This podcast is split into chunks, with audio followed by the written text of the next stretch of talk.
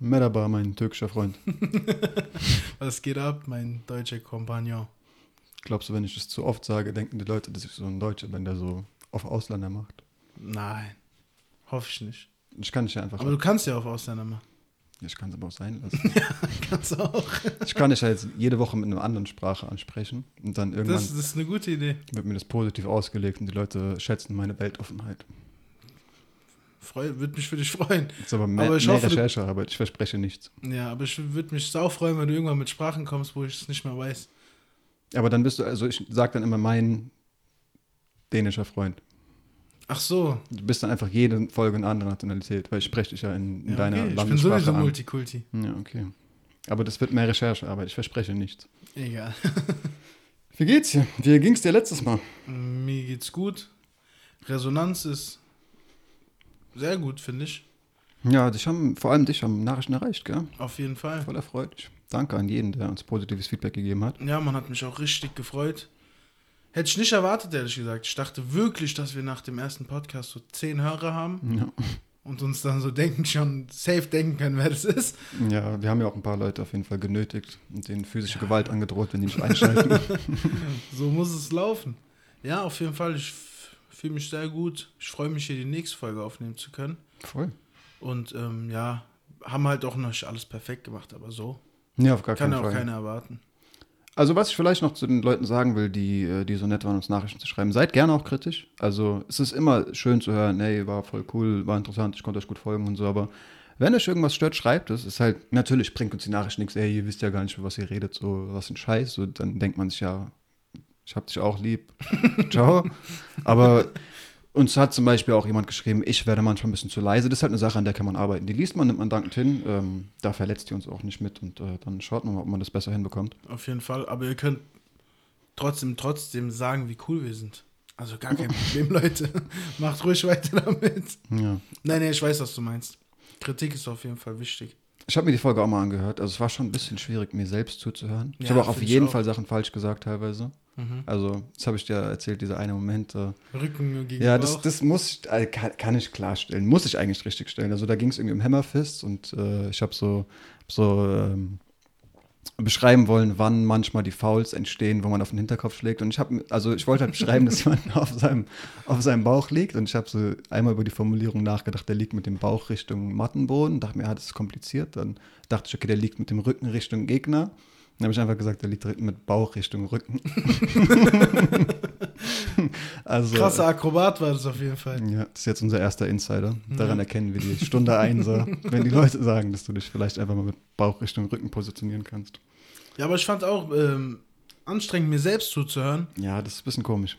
Gewöhnungsbedürftig. Voll. Safe. Aber ich fand die Folge trotzdem an sich ganz gut. Ja, für unser erstes Mal vor allem. Also, ja. Wir werden auf jeden Fall in dieser Folge nochmal auf das Thema in der ersten Folge zurückgreifen. Wir werden euch trotzdem noch ein paar Sachen erklären. Wir werden euch auch die Kampfsportarten näher bringen. ja. Haben uns da mehr oder weniger drauf vorbereitet. Boah, ja, ich, mm, ja. Also wir haben- haben uns auf jeden Fall überlegt, dass wir es tun. Wir haben beide Grundkenntnisse. Ein, zwei Sachen hat man dann noch recherchiert. Ja. ja. Eine Sache muss ich noch erzählen, also und vor allem natürlich unseren Zuhörern. Ich habe beim letzten Mal, ich weiß nicht, ob ich es so erzählt habe, aber auf jeden Fall habe ich es persönlich so verstanden. Ich habe doch über Trevor Whitman und seinen Handschuh erzählt. Mhm.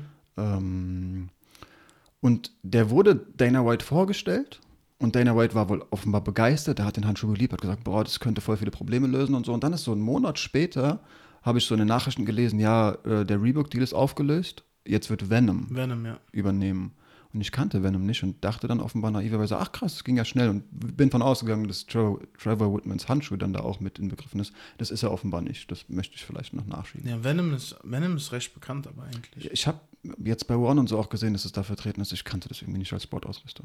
Ja, doch kennen, also. ich Aber das. vielleicht, also das sollte jetzt auch nicht die Norm werden, dass wir irgendwie aus in der le- letzten, also in der nächsten Folge erklären, was wir in der letzten vielleicht doch noch richtig stellen. Also ich würde generell vielleicht lieber mal tief stapeln und sagen, wir sind auch nur Fans, wir sind jetzt keine Experten. Kann auch sein, dass uns mal irgendwas äh, was Ja, entgeht oder klar. wir falsch erzählen. Vor allem, es ist ja bestimmt schon der Erste in seinen Startlöchern und schreibt irgendwann mal drunter, hey, ihr habt ja keine Ahnung, von was ihr redet, da weiß ich irgendwas viel besser. Mach, ich Mach grüß dich im. Vorhinein Ähm, aber Mach ja, selber einen Podcast. Genau. Wir hören dir dann liebend gern zu, wenn du Mhm. alles weißt. Ja, ähm, wir haben auf jeden Fall ein paar Sachen trotzdem noch vergessen, die wir irgendwie noch richtig stellen müssen aus dem MMA. Also wir haben beispielsweise nie über die Rundenzahlen gesprochen. Ja. Also das ist vielleicht eine Sache, die man einfach, die wissen natürlich bestimmt viele Leute, aber im MMA wird fünf, fünf Minuten lang gekämpft, drei Runden lang in der Regel. Ähm, Titelkämpfe werden fünf Runden lang ausgetragen, das sind dann die Championship Rounds, die vierte und die fünfte. An sich Main Events einfach. Genau. Also der Hauptkampf des Abends geht fünf Runden mal Mhm. fünf Minuten. Die Titelkämpfe gehen auch fünf Runden mal fünf Minuten. Die Titelkämpfe stellen sowieso immer den Hauptkampf dar. Manchmal werden halt auch zwei Titel an einem Abend genau. ausgekämpft, dann sind beide fünf Runden lang. Ja, genau. Aber es kann eben auch sein, dass ein Event stattfindet, vor allem Fight Nights. Also es ist so bei der UFC, dass es halt so die Hauptevents gibt. Erwartet uns jetzt auch in der Nacht von Samstag auf Sonntag das 252. soweit ich weiß. Ja. Was ja auch krass ist, einfach wie viele Events äh, es überhaupt gibt. Aber es gibt halt auch so kleinere Events dazwischen. Das sind die Fight Nights. Die werden halt nicht nummeriert. Ja. Das heißt, jetzt ist 252, dann gibt es 6, 7 Fight Nights und dann kommt 253. Ja. Also es gibt schon weit über 500 Events. Genau. Und bei einer Fight Night kann es halt sein, dass aus, auf dem Main Event kein Titel ausgekämpft wird. Ja, Und dann ist dieses Main Event auch fünf Runden lang. genau. Es war früher auch so, dass Fight Nights nicht so attraktiv teilweise waren, aber vor allem durch diesen ESPN-Deal, den wir auch letztes Mal thematisiert haben, da mit dem Verkauf für, für 4 Milliarden Dollar, sind auch die Fight Nights wirklich attraktiv geworden. Also es ist teilweise so, dass nur das Main Event richtig aber auch- krass ist. Es gibt aber auch mittlerweile viel, viel ähm, mehr Kämpfer auf hohem Niveau.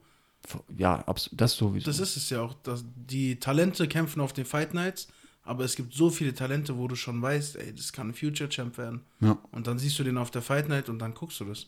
Ich könnte mir auch vorstellen, dass es generell einfach mehr unter, also Kämpfer unter Vertrag gibt. Ich habe letztens ein Video gesehen, da wurde Dana White, den Präsidenten halt, ähm, wurde irgendwas gefragt zu, ach was weiß ich, irgendeiner Kampfverhandlung. Und da hat er gesagt, du, habe ich jetzt nicht im Kopf, ich habe über 600 Kämpfer unter Vertrag. Ja, krass. Das ist schon, schon eine beachtliche Zahl. Auf jeden Fall.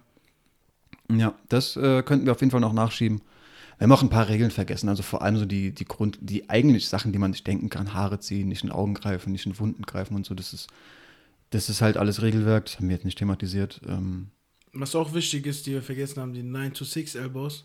Also so wenn, die? Also, ja, ja. Wenn, wenn ein Gegner auf dem Boden liegt, darfst du ihn mit einem Ellenbogen schlagen, aber du darfst keinen Ellenbogen schlagen, der von 180 Grad von oben nach unten kommt. Genau, mit so der Spitze voran, wie so eine Picke, Genau, weil man da in erster Linie Sorge vor Augenverletzungen hat. auf jeden Fall. Und was eine Wucht da auch entsteht, ne? Ja. Man weiß ja sowieso, die Ellenbogen, wenn dich ein Ellenbogen gut trifft, da platzt schon mal gut und gerne was auf. Ja, Ellbogen sind schon übel. Ja.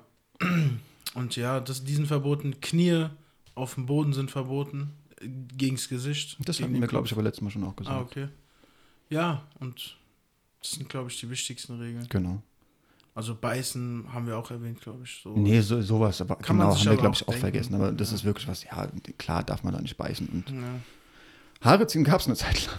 ja ich Also, weiß. Ich erinnere mich noch an ein Video von Royce Gracie, wo der ähm, seine BJJ-Guard, die ich ja gleich auch noch ein bisschen Den erklären Typ am Zopf so runtergezogen genau, hat. ne? hat ja. und die langsam verliert. Also er hat, also Guard im BJJ ist, dass man den Gegner auf dem Rücken liegend mit seinen Beinen umgreift und ihn Ja. eben an sich ranzieht und durch seine, also man verwinkelt auch seine Füße so ein bisschen ineinander und hält ihn dann dadurch auf sich drauf. Und er verliert diesen Griff langsam und zieht seinen Gegner einfach an den Haaren zurück auf sich drauf. in, der, in der NFL ist es immer noch erlaubt, ne? in der NFL. Der, in der Football. Echt? Im Football, ja. Ist erlaubt. Also dein, deine Haare zählen sozusagen zum Trikot. Ach, Und du darfst Scheiße. überall am Trikot ziehen, außer am Helm. Crazy. Also ist besser, kurze Haare zu tragen. Auf jeden Fall, aber du siehst auf jeden Fall viele Leute mit Dreadlocks und so in der NFL. Was ich komisch finde. Und das passiert regelmäßig, dass die wirklich an den Haaren gegriffen werden. Ja. Das Was heißt regelmäßig, So ein inoffizielles Stillos sein, so, nee. Nee, also Crazy. da regt sich keiner drüber auf. Es wird gemacht. Und Ah, das ist so eine Sportart, wo ich wirklich komplett raus bin. Ich weiß, wie riesig Sehr Football gefährlich. ist. Nee, aber auch so, was, was, so die, was so die Begeisterung angeht, was so das Fansein angeht, ich habe keinen Schimmer von Football. Also man kennt vor allem halt auch durch Filme und so irgendwie Namen von Vereinen. Aber ich bin mir sicher, du könntest mir die zehn erfolgreichsten Footballspieler der Welt aufzählen. Ich würde vielleicht so zwei vom Hörensagen kennen. Und Tom Brady. Sag mir was. Ich würde den auf der Straße nicht erkennen. Ja, ist schon. Sieht ein bisschen aus wie Ding. Ein Freund von uns ist egal. Kannst du mir danach ja sagen. ja, ähm, auf jeden Fall, ja, Und das, was die Regeln angeht, sind wir da, denke ich, durch. Ja.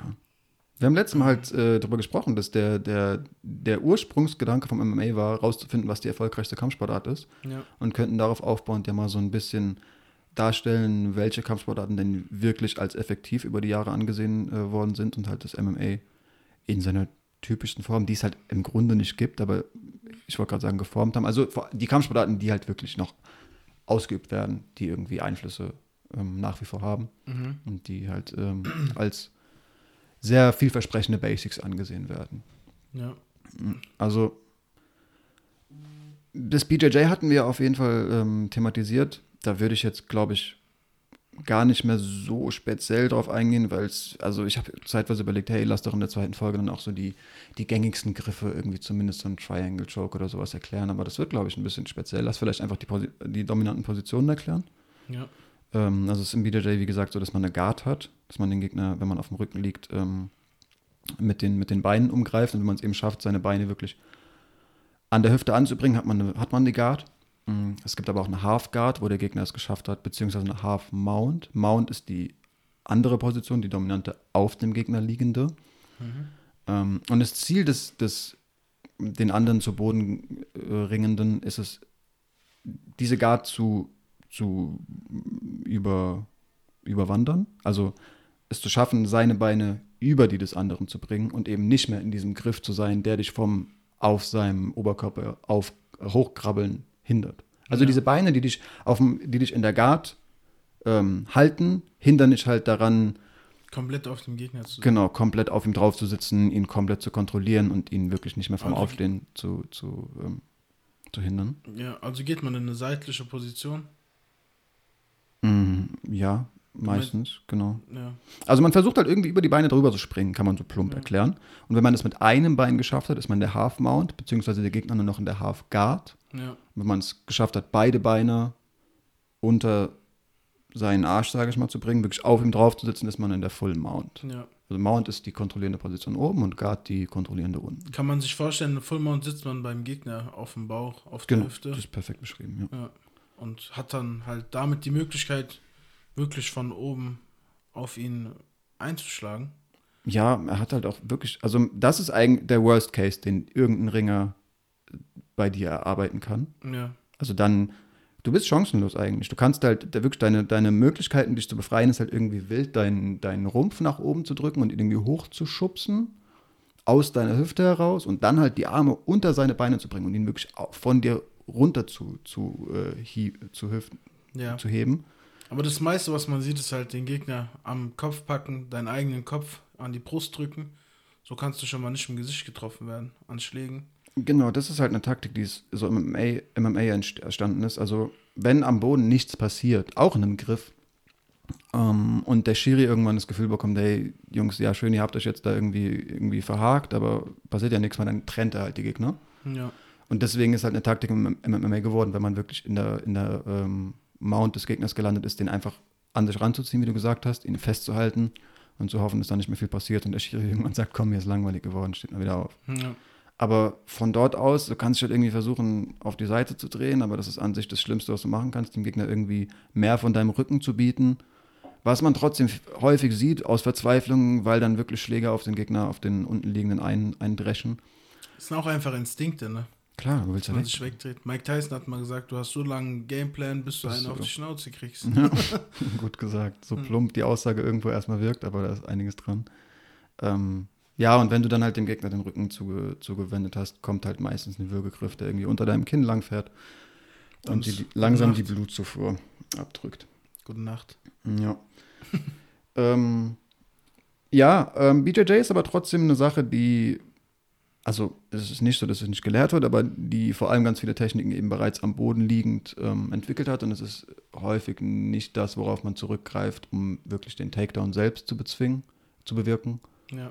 Und da ist halt Ringen eine Sache, die, die sehr, sehr effektiv ist. Ja, halt auch wirklich eine der traditionsreichsten reichsten Sportarten, Kampfsportarten.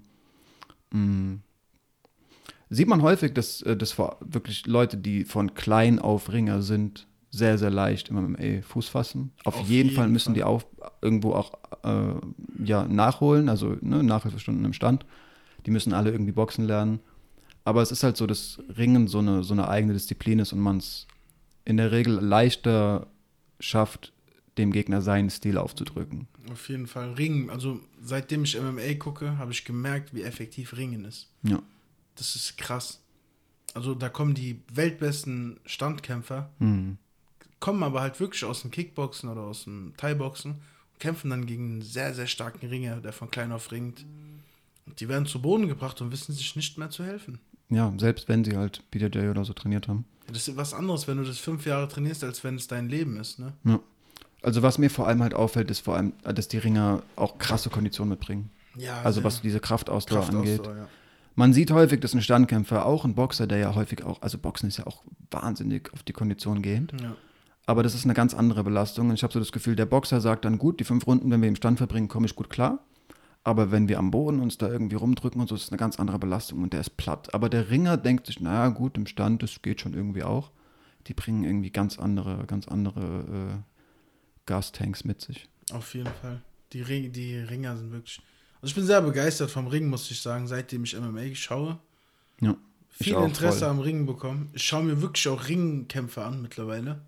Ich habe mir heute noch einen Kampf angeguckt, 2016 Olympia. Da hat ein Türke die Goldmedaille geholt. War ganz interessant. Nee, ich finde Ringen echt cool. Ich habe es damals ein bisschen unterschätzt. So wie die ein oder andere Kampfsportart auch. Und Ich habe mit sieben, acht so ein Jahr lang gerungen. echt? Hier im Nachbarort. Okay. Ja. Es war, Krass. also ist halt vor allem eine Sache, dadurch, dass es halt ohne Schläge auskommt, kann man da wirklich auch ein Kind mal reinstecken, ohne schlechtes Gewissen zu haben. Genauso wie Judo oder so, ja. Ja, so vor allem diese Wurftechniken. Aber dann ist da irgendwie der Trainer gegangen und das Gym, also die Leute, die da schon länger waren, waren irgendwie frustriert, dass jetzt ein anderer Trainer kommt und dann dachte ich mir auch, naja gut, jetzt irgendwie ist hier schlechte Laune, gehe ich auch. Bin ich, ich einfach mal mit frustriert. Keine Ahnung warum, aber kein Bock mehr. Also das hat Bock gemacht. So. Das, ich habe letztes Mal ja schon gesagt, in einem kleinen Jungen steckt irgendwie so das bisschen so das Verlangen zu rangeln. Ja, Und Ringen ist ja vor allem, wenn man da als Kind einsteigt, rangeln. auf jeden Fall. Viel Energieverbrauch. Ja, aber ich, ich hatte dann wahrscheinlich auch noch so nicht so eine gefestigte Männlichkeit und dachte mir so, ja, die ganze Zeit die Männer so an sich ranzuziehen und so. Irgendwie hat mir, war das ein bisschen Respekt für mich. Aber heute denke ich mir, meine Güte, wie geil wäre es gewesen, wenn ich es einfach bis heute durchgezogen hätte. Ja, das wären 20 Jahre Ringererfahrung gewesen. Hätte ich auf jeden Fall auch ein paar Kilo mehr auf die Waage gebracht und heute, glaube ich, bisschen anders aus. Ja. Also was, ja, wie gesagt, was ein Athletikringer mitbringen, ist, ist wirklich beeindruckend. Ähm, und ist eine super Base, eine super Basis, ähm, um ins MMA zu wechseln. Ja. Ich habe mal gehört, dass tendenziell, also hören sagen kann ich gar nicht irgendwie belegen, aber das habe ich auch von so zwei Boxtrainern, die sich dann, die dann auch ins MMA gewechselt sind, ähm, gehört, die meinten, ich habe aber das Gefühl, dass man Boxen jemandem, der nicht von Kind auf die Sportart ausübt, eher näher bringen kann. Also Ringen musst du irgendwie wirklich in, das, in die letzte Ecke deines Gehirns, ins Kleinhirn einprügeln, dass du da wirklich instinktartig die Leute greifst und wirklich kontrollieren kannst. Du musst halt, du musst im Ring richtig die Momente erkennen. In welchem Moment du dich in welche Richtung rausbewegst. Ja. Das ist schon sehr anspruchsvoll. Ja, das ist, äh, aber das ist halt irgendwann voll das Instinktdenken. Ja, also, 100 Prozent. wir haben Joel Romero zum Beispiel, ist ein Mittelgewicht, der aus Kuba, Mittelgewicht, der aussieht wie ein Superschwergewicht. das kann man so sagen. ja. Ähm, Kubanischer Ringer. Kuba Sie- ist auch eine große Ringernation. ja, und der, ähm, ich habe Szenen gesehen von dem, wenn er den Gegner greift, macht er die Augen zu. Echt? Ja. Also habe ich in ein, zwei Sequenzen mal gesehen, nicht, dass er das generell macht, nicht, dass es eine Regel ist, aber ich habe Szenen gesehen, in denen er einfach die Augen zumacht und das ist einfach aus dem Flow heraus. Das ist wie immer Also ein so, Bewegungsablauf. da braucht es gar nicht zu sehen, da weiß genau, wo oder welches Bein wann greifen Genau. muss. Ja. genau. Das ist schon sehr, sehr krass. Ja. Das spricht halt für sich, dass das irgendwann absolutes Instinktverhalten ist, was man da, was man da Du, macht. du siehst doch bei den äh, MMA-Kämpfern, wenn die. Du, du weißt ja, wer aus dem Ring kommt und wer nicht. Und manchmal denkst du dir, so ein Ringer, den ganzen Kampf lang greift er nicht auf seine Ringerfähigkeiten zurück. Man weiß nicht, manchmal will er irgendjemandem was beweisen. Mhm. Man weiß es halt nicht.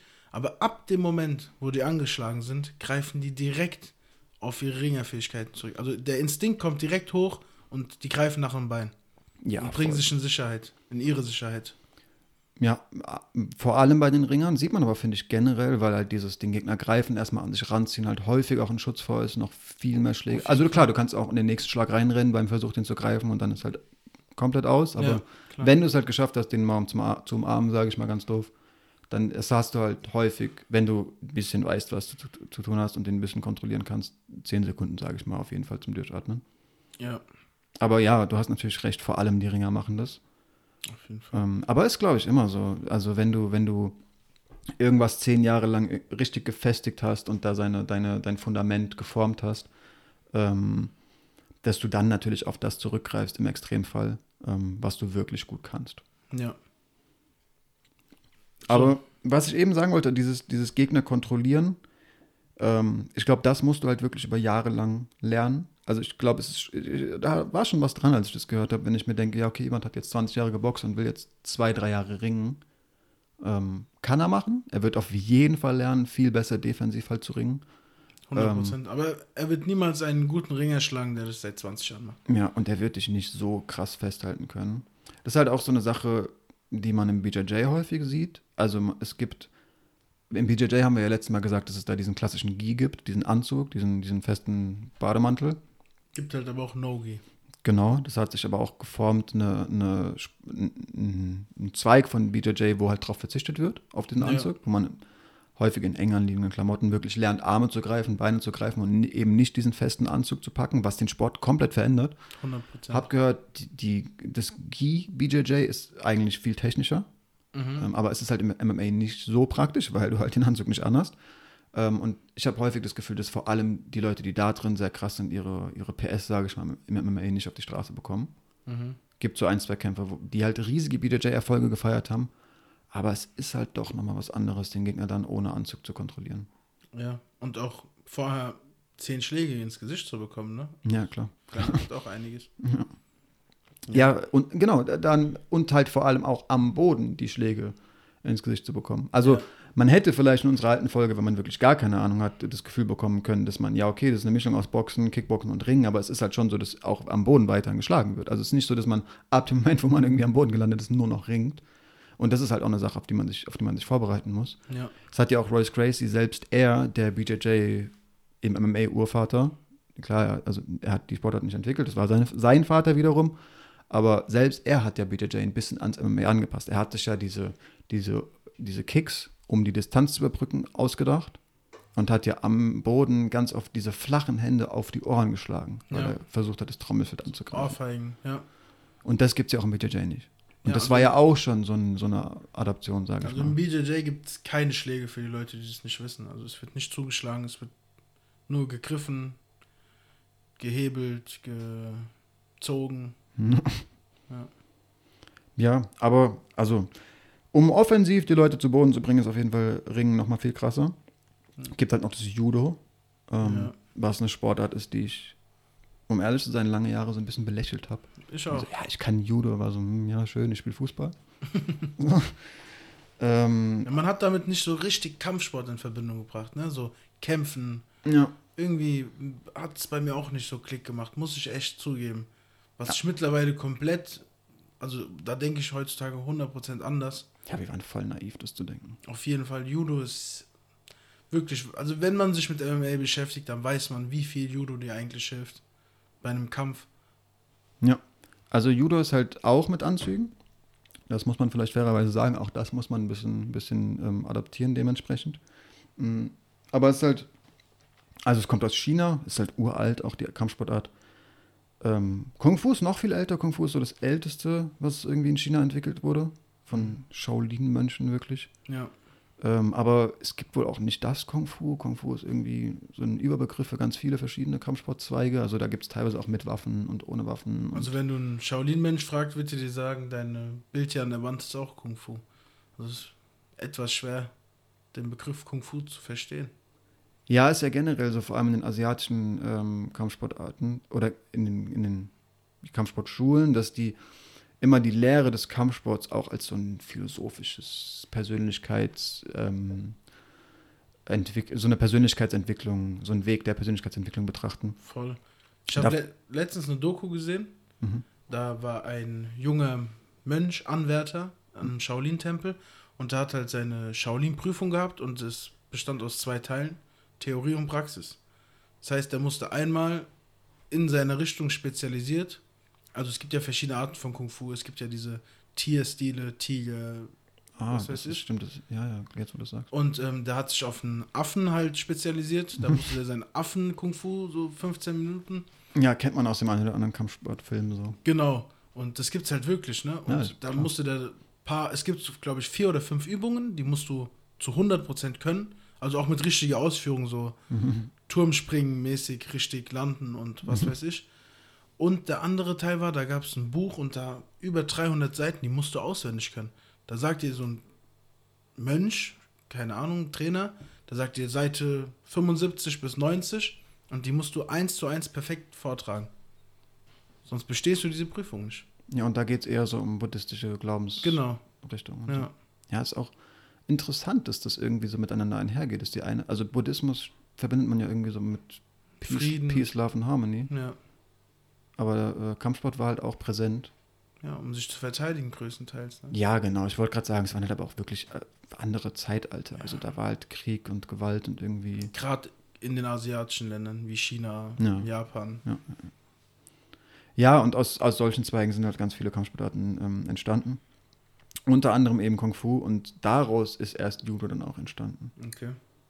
Ähm, ja, und es, ja, vielleicht ein bisschen, aber das chinesische Ringen, könnte man vielleicht so sagen, Mhm. wird sich halt auch, wenn man sich, also da ist halt auch ganz viel mit Respekt und das ist irgendwo auch ein, ein heiliger Akt, würde ich jetzt mal fast sagen. Und Ja, also du siehst bei den asiatischen Kampfsportarten auch viel, dass wenn ein Kämpfer die Matte betritt, dass er sich erstmal verbeugt. Ja. Er, also du siehst in den asiatischen Kampfsportarten Respekt, sehr viel Respekt.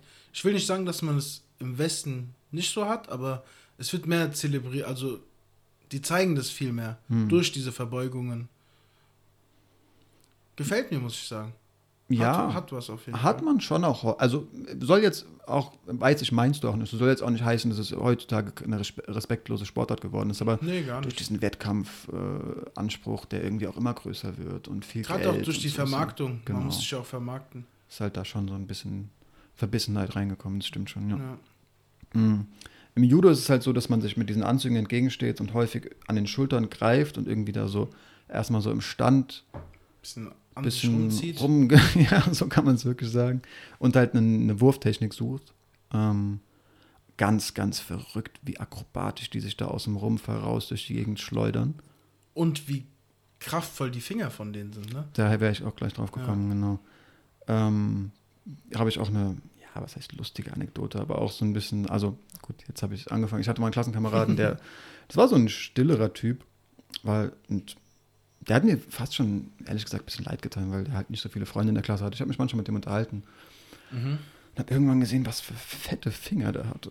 So, und Okay. habe den dann halt so ein bisschen. War der, war der selbst kräftig oder? Nicht wirklich. Okay. Also, war jetzt auch nicht dürr, aber war auf keinen Fall so ein dickerer Typ. War so Okay. ein, keine Ahnung, so ein Durchschnitts. Ja, Durchschnitt. ja, voll der Autonormaltyp. Aber der hatte voll die Wurstfinger. Und ich habe den dann irgendwann auch so, so direkt, wie ich war, eh so ein sehr aufbrausender, extrovertierter Junge. Hab ich mir gesagt, was hast du eigentlich für Wurstfinger? Ich gesagt, ja, keine Ahnung, ich habe ein bisschen dicke Finger, aber ich mache Judo, vielleicht liegt es ein bisschen daran. Ich habe recht kräftige Hände, irgendwie so hat er mir gesagt. Ich habe gesagt, ja, okay, krass. Dann, ich weiß nicht, wie es dazu kam, hat er gesagt, haben so die Hand gegeben, nach der Nummer, drück doch mal zu, als ob du so viel Kraft in den Händen hast. Also, ich habe aufgeschrien, wirklich, der hat mir die Hand zerquetscht, ohne Ende. Der hatte eine Kraft in den Händen und es liegt halt daran im Judo, dass du die ganze Zeit diesen Mann, diesen, diesen Ja. Gi greifst und daran rumzerrst und den Griff behalten musst. Ich habe da wirklich auch teilweise dann, als ob der so eine Zirkusattraktion wäre. Tut mir heutzutage ein bisschen leid, wie ich das gehandhabt habe. Aber man ist dann gerufen, sympathisch. Ja, ich habe die teilweise im, äh, wirklich auf dem Pausenhof, dann da steht der, komm mal, komm mal mit, ich zeig dir mal was. Gib dir mal die, Fall gib dir mal die Hand. gemacht. Nee, gar nicht. Aber ja, es war nicht so die Weitsicht.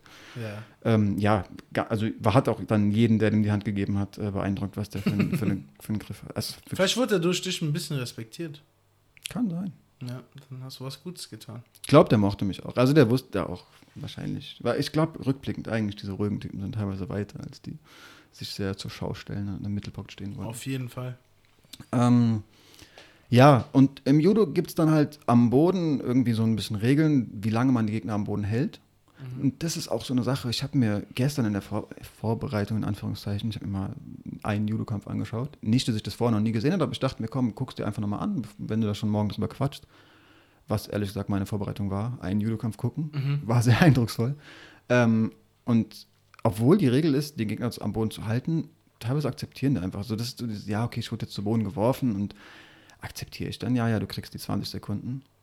Im, wir stehen gleich wieder auf und dann geht's weiter. Also da, da zeigt sich halt, das ist nicht dieses verbissene, ich muss jeden Millimeter irgendwie hier erkämpfen, sondern komm, ich wurde hier gerade durch die Gegend geschleudert, ich akzeptiere, dass ich den Punkt verliere. Ja. Ist es, ist es beim Judo aber nicht so, dass wenn du komplett über die Schulter geworfen wirst und auf dem Rücken landest, du verloren hast?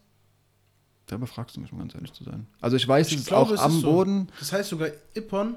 Mhm. Ich habe mir mal so eine Zeit lang äh, Judo bisschen verfolgt. Ich will jetzt nicht sagen, dass ich so fanatisch war, aber ich habe mir mal den einen oder anderen Wettkampf angeguckt. Da gibt es einen Franzosen, Teddy René heißt er. Mhm. Der ist sehr krass. Also da hat, ich glaube, acht, neun Weltmeisterschaften schon gewonnen. Okay. Ist ein Schwergewicht, recht groß, recht breit.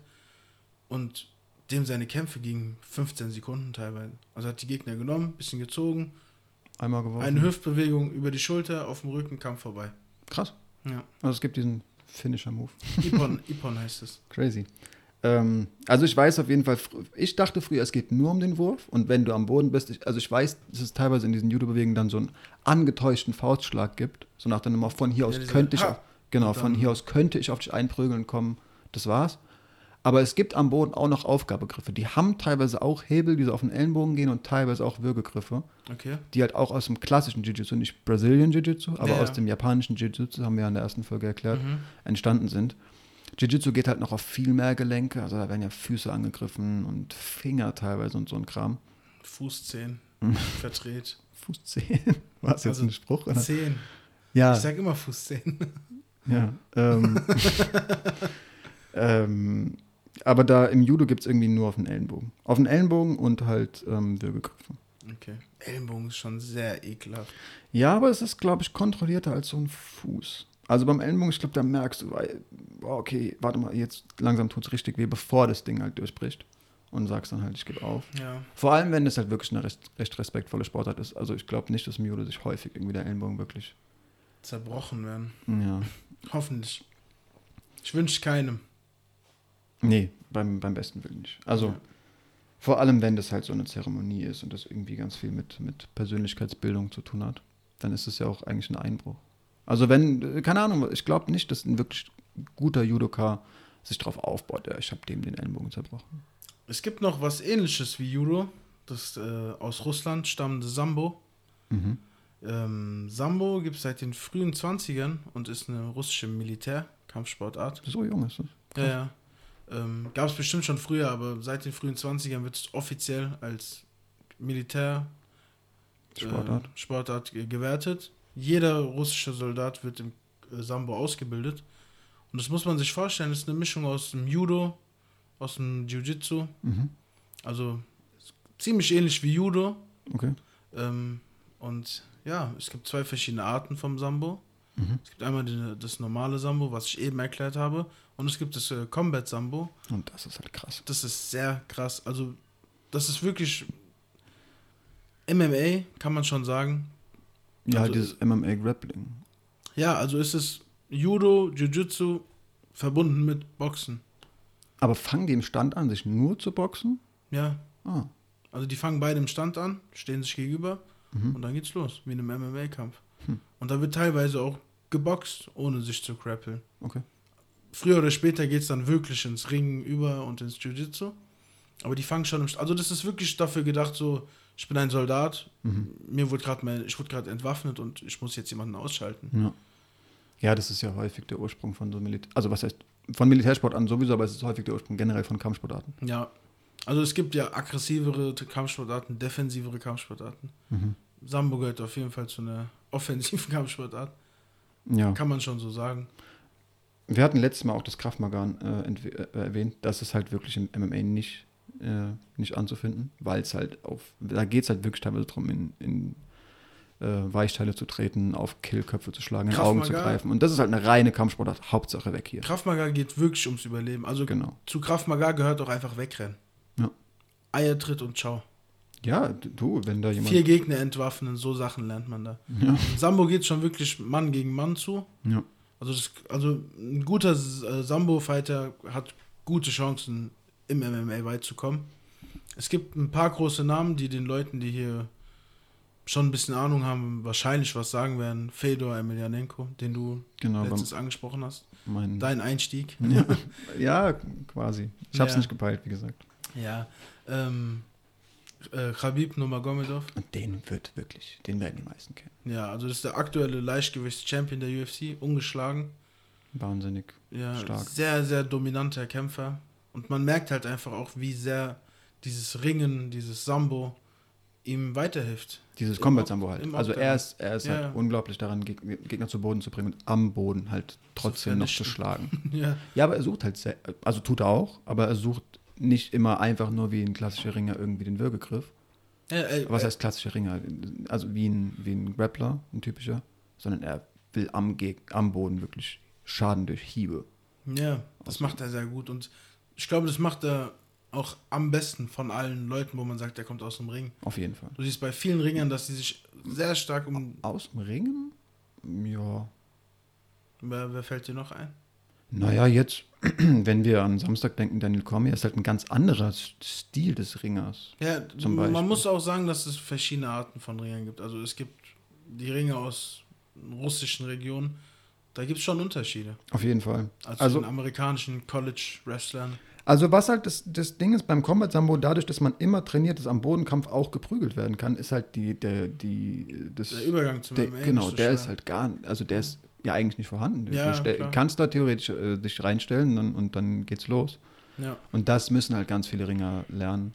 Hätte ich vielleicht auch beim, beim Judo eben sagen können, wir hatten zum Beispiel eine Frau, war lange, lange Zeit die berühmteste Frau überhaupt im MMA, Ronda Rousey. ja.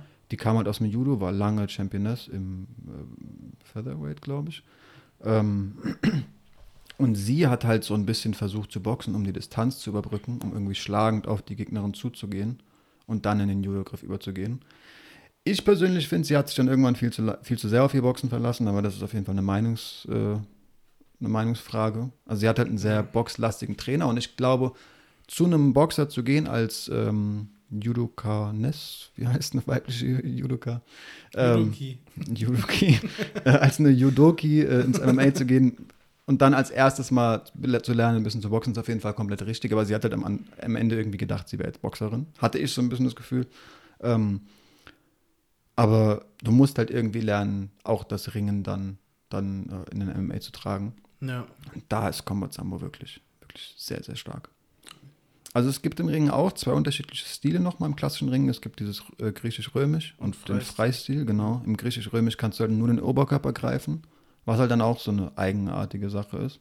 Und im Freistil kannst du auch auf Beine und so gehen. Was auch. Viel häufiger im MMA dann zu sehen ist. Genau, also, weil es einfach mehr Sinn macht. ja, also so der typischste Takedown ist, dass du auf den Gegner zustürmst, deine, deine Schulter irgendwie, sage ich mal, in den Schoß des Gegners wirfst, beide Beine in den Kniekehlen greifst, Ja. weiter vorne geradeaus läufst, mit den Beinen blockierst, sodass er einen Rückwärtsschritt machen kann und dann fällt er halt rückwärts runter und du liegst Denkst du, schon der mal halb Double offen. Leg ist öfter als der als Single das Leg? Single Leg. Naja, nee, aber viele Single Legs entstehen aus dem Versuch, einen Double Leg anzubringen. Ja, das stimmt. Also ein Double Leg ist, was ähm, der Flo gerade erklärt hat und Single Leg ist einfach, wenn du ein Bein greifst, versuchst den Gegner aus der Balance zu bringen und am Ende sogar mit einem Fußfeger oder mit einem richtigen Schritt in die richtige Richtung halt den Gegner zu Boden bringst. Genau, wie kann man Fußfeger, ein Stolp, ja, so eine Stolperfalle mit dem Fuß. Ja, du stehst halt auf einem Bein und wenn du das wegziehst, dann liegst du halt. Genau, das mit seinem Bein dann nochmal Genau. wegtreten. Ja, das sieht man wirklich auch häufig. Aber also das, das Verteidigen dieses Double Legs, das Klasse ist halt der Underhook, dass du unter die Arme des anderen greifst und deine Beine so ein bisschen zurückwirfst und dann lieber auf dem Gegner versuchst zu landen. Und häufig schafft man es dann halt, den Arm, der, also einen Arm irgendwie ein bisschen zu verteidigen, aber mit dem anderen kommt er dran und dann greift halt nur noch ein Bein. Also klar, es gibt auch gezielte Single Legs auf jeden Fall. Klar. Du stehst ja im Kampfsport, das hat sich auch irgendwie erstmal entwickelt im Boxen. Ganz, ganz früher standst du ja sehr gerade auf den Gegner gerichtet, aber inzwischen steht, steht man ja in jeder Kampfsportart auch unterschiedlich versetzt, aber du stehst ja immer mit der Fürhand, sprich mit der schwächeren Hand, so ein bisschen weiter vorne als mit der, mit der hinteren. Genau. Und dann ist natürlich die, das, der vordere Fuß, Einfacher zu greifen. genau. Ja. Wo wir gerade beim Boxen sind, da können wir gerade bleiben. Ja, klar. klar. Boxen ist, ähm, würde ich mal behaupten, die berühmteste Kampfsportart. Das kennt auch wirklich jeder. Ja. Also Judo wird auch jeder Wer mal. jetzt hier einen Kommentar schreibt, so, oh, ihr habt das Boxen nicht richtig erklärt, dann sorry. Ja, das da kann man wirklich ein bisschen erwarten, dass man Boxen Ja. kennt. Also, Boxen ist sehr alt. Ich habe mal recherchiert. 3000 vor Christus soll es die ersten Boxkämpfe geben, die wirklich aufgezeichnet, also nicht per Video, aber Ja, per- die wirklich festgehalten wurden Krass. im alten Ägypten. Okay. Ja. Und ähm, seitdem halt, ich weiß nicht, aus welchen verschiedenen Ländern ihr kommt, wie ihr gerade zuhört, aber auch in eurem Land wird es irgendwelche Jahrhunderte, Jahre Geschichte geben im Kampfsport, Faustsport, Ja, es ist ja auch irgendwo naheliegend, Boxen, dass man sich Gedanken drüber macht, wie man, wie man sich verteidigt, ne? Ja, und dann dem Gegner ins Gesicht hauen, ist irgendwie liegt auf der Hand. Instinkt, glaube ich, auch einfach ein bisschen, ne? Ja. Also ein Hund beißt, wir Menschen boxen zu. Ich glaube, ich könnte mir doch vorstellen, dass ein Affe irgendwie schlägt. Ja. Ja, jetzt wird gefähr Kängurus. gefährliches. Halbwissen. Stimmt, ja, Ja. siehst du, die boxen irgendwo auch. Ja, die, und- die kicken aber auch, ne? Ja, die übel. stellen sich auf den Schwanz und dann kicken die dich. Die sind ja auch, krass. äh, ich habe lange Zeit, also ich wusste immer, die sind groß, aber Kängurus können mies groß werden. Ja, ich glaube, wenn die, also die springen Tag und Nacht, wenn die dir einen miesen Tritt geben, ich glaube, das ist schon, Extrem. ich glaube, das ist schon, das ist sehr krass. auf jeden Fall gibt es auf der ganzen Welt einfach Boxgeschichte. Das ist der größte Sport und auch auf jeden Fall der Sport, der am meisten Popularität heute noch hat. auf jeden Fall. Ja, was also was Kampfsportarten angeht, ja. Also wenn man wirklich mal vergleicht, ich weiß nicht, Judocas werden nicht viel Geld verdienen, da bin ich mir sicher. Ich bin mir auch sicher. Also Also, ich sag dir, die wenigsten werden davon leben. wollte ich gerade sagen. Wahrscheinlich die Olympia-Goldmedaillengewinner. Ich könnte mir sogar vorstellen, dass Nicht mal alle können. wahrscheinlich, ja. Ja. Also wenn du mit Judo oder so Geld verdienen willst, dann brauchst du deine eigene Schule, denke ich einfach. Mhm. Ein Boxer braucht zwei große vermarktete Kämpfe und hat für immer ausgesorgt. Ja, ähm, stimmt absolut. Was im Boxen für Gelder fließen, ist komplett geisteskrank. Ja, Also wir können ja mal vielleicht erwähnen, also Mexiko ist so eine richtige Boxernation. ja, Und Da gibt es halt aktuell einen Champion, Canelo. Canelo Alvarez. Ähm, und der hat einen Werbevertrag mit der Zone unterschrieben. Und da ist wirklich nur geregelt, dass die seine Kämpfe ausstrahlen dürfen. Es geht noch um keine Kampfgagen, es geht noch um keine Werbeverträge, es geht nur darum, ja, ja, von mir aus haltet ihr die Kameras da drauf. Und hat für acht Kämpfe 320 Millionen, soweit ich mich erinnere, bekommen. 320, 380. Über 300 Millionen. Ist so.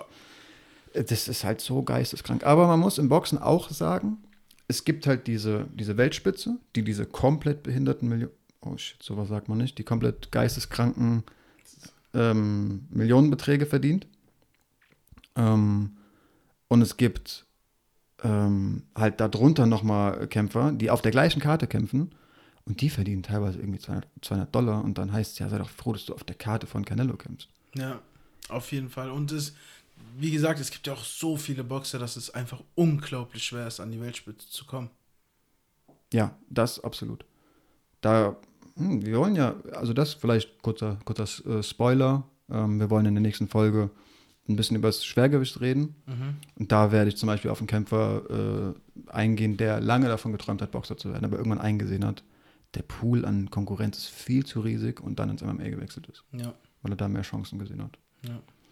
So, Boxen haben wir auch.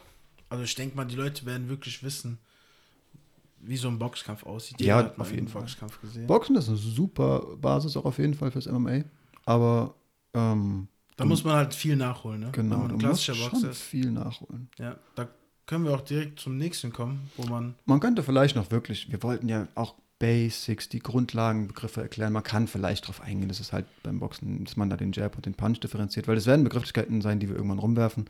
Ein Jab ist halt die Fürhand. Also ich habe ja eben beschrieben, dass man, dass man irgendwann eingesehen hat, ey, es ist ein bisschen schlauer versetzt zu stehen, weil man vor allem den Weg von seinem Kopf bis zur Schulter und dann eben seinen Arm nochmal als, als Reichweite hat.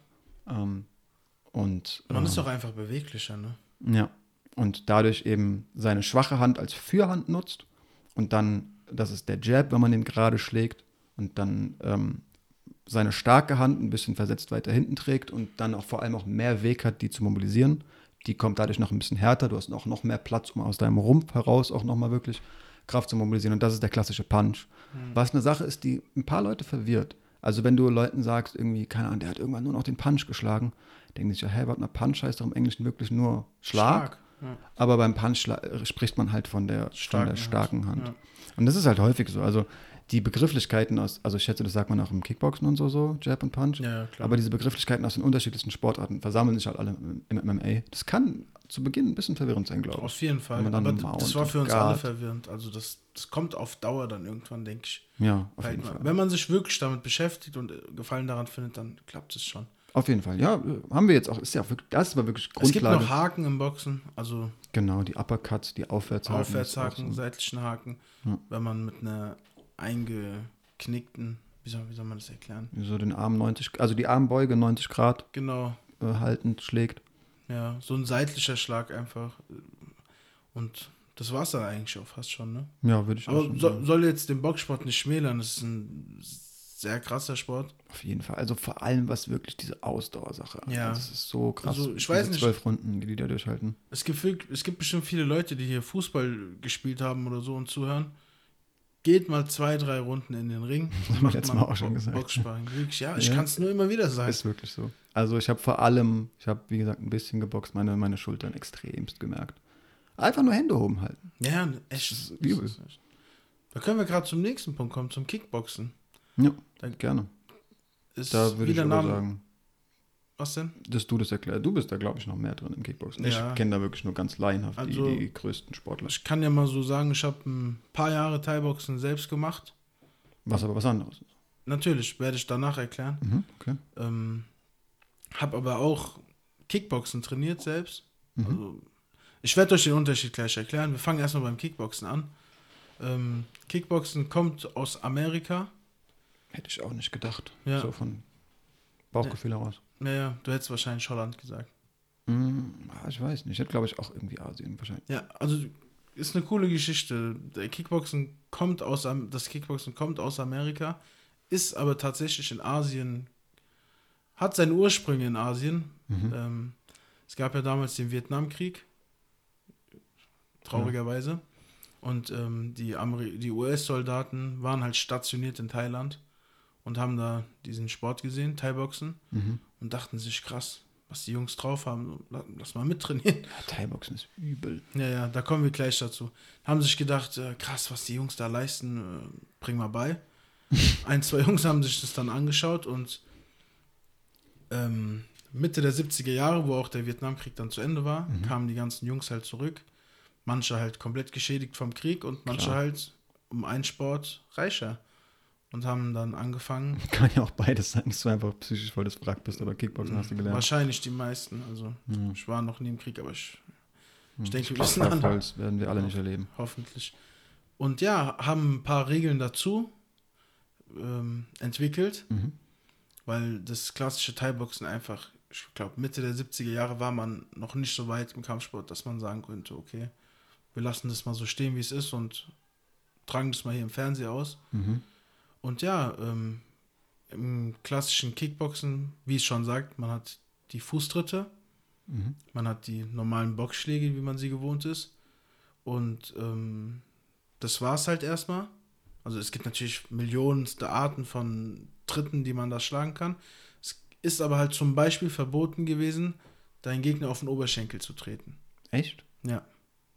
Okay. Ja, also es gibt bis heute Kickbox-Verbände, die das verbietet. Da darf man ab der Hüfte erst treten. Mhm. Ähm, was ich auch am Anfang nicht wusste, das stelle ich mir sehr schwer vor, muss ich sagen. Also Automatismus, Ach so, ja, Kick gut, kann ja sein, dass du von Grund auf da lernst. Ja, aber überrascht mich jetzt sehr. Okay. ja, ist echt so gewesen. Und ähm, da sieht man halt den Unterschied zum Thai-Boxen, da kann ich direkt rüberspringen eigentlich. Beim Thai-Boxen darfst du wirklich auf den Oberschenkel treten, das ist noch eine Kleinigkeit. Was man das da so. Also Thai-Boxen wird äh, die Kampfsport der acht Waffen genannt. Und äh, die acht kommt halt davon, dass man beide Füße benutzen darf, beide Knie, beide Ellenbogen und beide Fäuste. Ja, Ergibt halt acht. die Knie und die Ellenbogen Und die sind halt Knie und die harte. Waffen. Da sieht man im MMA einfach, wer gut Thai boxt, der hat sein Stand-up, wie soll man das auf Deutsch sagen?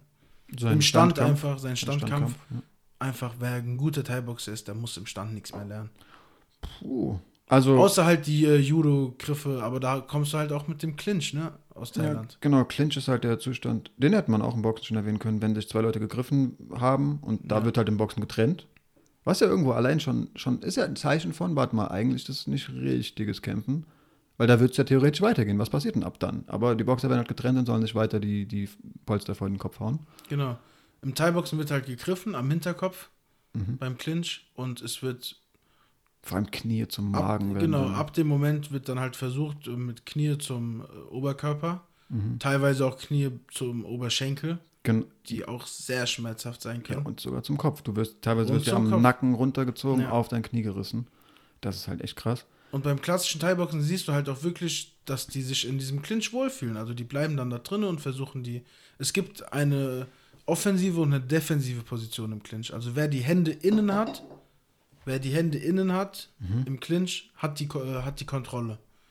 Das heißt, Weil er eher nach außen. Okay, ja. genau, du bist rauskommt. innen, du bist enger und kannst viel mehr Kraft aufwenden und den Kopf vom Gegner links und rechts ziehen. Und du siehst die ganze Zeit beim Thai-Boxen, der Kämpfer, der seine Hände außen hat, versucht mit der einen Hand sich Drunter mehr oder weniger zu verteidigen Mhm. und mit der anderen Hand halt die innere Position wieder für sich zu gewinnen. Mhm. Und in dem Moment fliegen halt Knie die ganze Zeit durch die Gegend. Ja. Und wenn du, wenn derjenige, der die ähm, bessere Position hat, sich denkt, okay, reicht, schubst er dich weg und fliegt einfach einen Ellenbogen hinterher. Ne? Das ist halt die Sache, weil ich, hätte ich jetzt auch gerade gesagt, auf dieser kurzen Distanz sind halt Ja. die Ellenbogen ganz heftig. sehr, weil sehr klar, wenn du, wenn du einen Faustschlag dann anbringst, hast du halt nicht den ganzen Weg des Arms, mobilisierst dadurch keine Kraft. Plus der Ellenbogen ist halt die viel heftigere Waffe. Plus der Ellenbogen ist halt nicht gepolstert. Genau. Du trägst keinen Handschuh drauf. Ja, und das kannst du halt auf dieser kurzen Distanz noch viel heftiger anbringen. Gibt, und da, da hast du schon recht, also das ist eine, eine richtig mächtiges, mächtige Basis im Muay Thai, Extrem. im MMA. Ähm, diese Ellenbogenarbeit, finde ich zum Beispiel, hat äh, ein Weltergewicht, Leon Edwards, ein Engländer, sehr, sehr stark drauf. Fällt mir jetzt so als erstes John zum Beispiel Jones. ein. Ja, der kann ja sowieso alles. ist halt echt so. Auf den, ich glaube, über den drehen wir eine ganze eigene Folge. Ja, machen wir. Ähm, aber du hast gerade gesagt, man muss dann nichts mehr lernen. Da würde Ja, ich okay. vielleicht widersprechen. Ja, das also, ging weit. Aber es gibt, glaube ich, keine Kampfsportart, wo man so viel äh, Basics mitbringen kann. ja, starke Waffen schon ausgefeilt hat. Das Genau. stimmt schon. Ein Muay Thai-Kämpfer ist halt recht statisch. Der steht halt. Die stehen stark auf ihrem Hinterbein. Ja, Das Vorderbein ist dann schon, also es kommt auf den Stil an, aber das vordere Bein ist dann schon eher, dass man damit äh, ein bisschen tänzeln kann. aber ich finde, die tänzeln recht wenig halt. Ja, ja, sehr da geht wenig. es eher darum, ich stehe hier, komm ran, ich bin der härtere Gegner. Das Vorderbein wird halt benutzt, um anzutäuschen. Es gibt den, Mhm. in, äh, im Thai-Boxen gibt es eine Waffe, die oft benutzt wird mit den Füßen, das ist der Push-Kick, Ja, wo man mit der sehr typisch. Fußsohle Voraus mit, und- mit, einem, mit einer gestreckten Hüfte, Fußsohle voraus, den Gegner halt am Bauch trifft, um Platz zu schaffen, um Distanz zu schaffen. Ja. Ähm, ja. Und dafür wird das Vorderbein eigentlich zu 70% benutzt. Hm. Und das Hinterbein ist halt fest auf dem Boden, wie so eine Wurzel verankert. Und da müssen die sich halt umgewöhnen, die Thai-Boxer, ne? Weil im MMA musst du ein bisschen mehr unterwegs sein. Ja, ist sehr wirklich anfällig so. für Takedowns halt. Ja, nicht nur das, ich finde wirklich auch diese, diese, diese ähm, Winkelarbeit, dieses, also man, man wird da teilweise schon dann durch jemanden, der eine super Footwork hat, der da gut mal links andeucht, plötzlich rechts steht und eine Hand von einem Winkel schlägt, die du nicht so klassisch gewohnt hättest, kannst du da auf dem falschen Fuß erwischt werden. Ja, Also Khalil Roundtree, du kennst ihn, es werden, glaube ich, viele Leute, nicht selbst die UFC jetzt irgendwie angefangen haben zu schauen, noch nicht kennen, ist so ein klassischer Muay Thai-Kämpfer ja. ich habe seine ersten Kämpfe gesehen, dachte mir, boah, das ist auf jeden Fall einer, der ganz, ganz schnell oben mitspielen wird, weil der ein richtig heftiges Muay Thai hat. Aber der hatte dann plötzlich einen Kampf, wo sein Gegner viel unterwegs war, ganz viel durch den Ring, irgendwie Kreise gelaufen ist und den aus, also häufig irgendwie auf dem falschen Fuß erwischt hat, weil der plötzlich dann, bevor er den Tritt angebracht hat, zwei Schritte zur Seite und dann hat irgendwie Khalil eine Sekunde länger gebraucht, sich da auch hinzudrehen. Also ich glaube, selbst das Muay Thai musst du irgendwie ein bisschen anpassen, wenn du halt einen Gegner Ja. hast, der der sich da gut drauf einstellt. Aber das ist eh so eine Sache, die man generell vielleicht für die Leute, äh, die irgendwie sich anfangen mit MMA zu beschäftigen, sagen kann. Es ist immer eine Frage von Stilen, die aufeinander Auf jeden Fall. prallen. Nicht jeder Thai-Boxer kämpft gleich, nicht jeder Boxer kämpft gleich. Das ist sowieso Das nicht. ist auch so eine Sache. Ja, und auch die Kampfsportarten, irgendwie die Hebel, die, die eliminieren sich auch teilweise. Also ja, also ein guter Boxer gegen einen guten Ringer, der Ringer wird. Äh, ja, Also es ist häufig so, dass Wenn der Ringer es schafft, an ihn ranzukommen, wird das gewinnen, sagen wir so. Ja. Und dann habe ich schon eher das Gefühl, dass irgendwie der Kickboxer da noch teilweise ein gutes Fundament hat, dadurch, dass er lange Beine tritt, den noch auf Distanz zu halten. Der Das Boxer ist das will halt Interessante am MMA aber auch. auf ne? jeden Fall. Und das macht, ja, absolut. Also das kann man auf jeden Fall irgendwie so als Grundaussage in Stein meißeln, hier Ja. an die Wand schreiben. MMA wird spannend, dadurch, dass so viele Stile aufeinander Auf kommen. jeden Fall. Ähm, Was ich noch zum Thai-Boxen sagen wollte. Die Leute dürfen nicht vergessen, dass diese Jungs meistens nicht ihr Hobby betreiben. Also zumindest nicht dadurch anfangen. ja, klar, Thailand. Also. Thai, jeder, der sich ein bisschen auskennt, weiß, dass Thailand nicht das finanziell stärkste Land der Welt ist. ja. Und Thai-Boxen ist der Nationalsport in Thailand. Das heißt, es gibt jedes Wochenende zig Events. Die Leute zahlen Geld für die Tickets und es gibt Kampfgagen. Und du hast mit sieben, acht, neun Jahren die Möglichkeit, Geld nach Hause zu bringen. Was dein teilweise einen Monatslohn von deinen Eltern ausmacht. Also ja der Flo klar. und ich haben uns eben One Event angeguckt und da war ein Junge, der hat ja gesagt, meine Eltern haben 400 Baht verdi- verdient im Monat. Genau. Ich habe 500 mit einem Kampf gemacht. Kampf, ja. Mit 10. Hat er gesagt, so früh war das. Ja, mit 10. Ja, es ist krass, dass dann halt solche, also dass das so eine Perspektive bietet, bringt natürlich auch das Leistungsniveau, das die da bringen. Die machen das dann halt auch mit allem, was Die sie machen, bis die wirklich nicht mehr auftreten können. Ja, und ja, das ist halt so das Problem. Also wir haben letztes Mal natürlich bewundernd, bewundernd gesagt, wie viele Kämpfe so ein Thai-Boxer schon mit, was weiß ich, 25 auf der, irgendwie auf, auf dem Buckel hat. Ja. Was natürlich wahnsinnig krass ist, aber es verbraucht halt die Kämpfe auch wirklich, wirklich heftig. Also ist eh so eine, so eine Diskussion, die im MMA irgendwie die letzten Jahre so entstanden ist. Wie hart sollte man halt auch sparen? Also Sparring ist halt so ein Trainingskampf. Ähm, und wie viel Regeneration brauchst du? Wie viel Energie, wie viel, wie viel Ressourcen lässt du halt auch im Gym? ja. Und Sehr, unabhängig sehr davon halt auch etlich viele Kämpfe zu haben, sich nicht wirklich die Zeit zu, zu nehmen, um die Verletzungen auch wieder auszu, ähm, auszukurieren. Chronische Verletzungen auch Genau, riskieren. es macht halt wirklich, es verbraucht ohne Ende.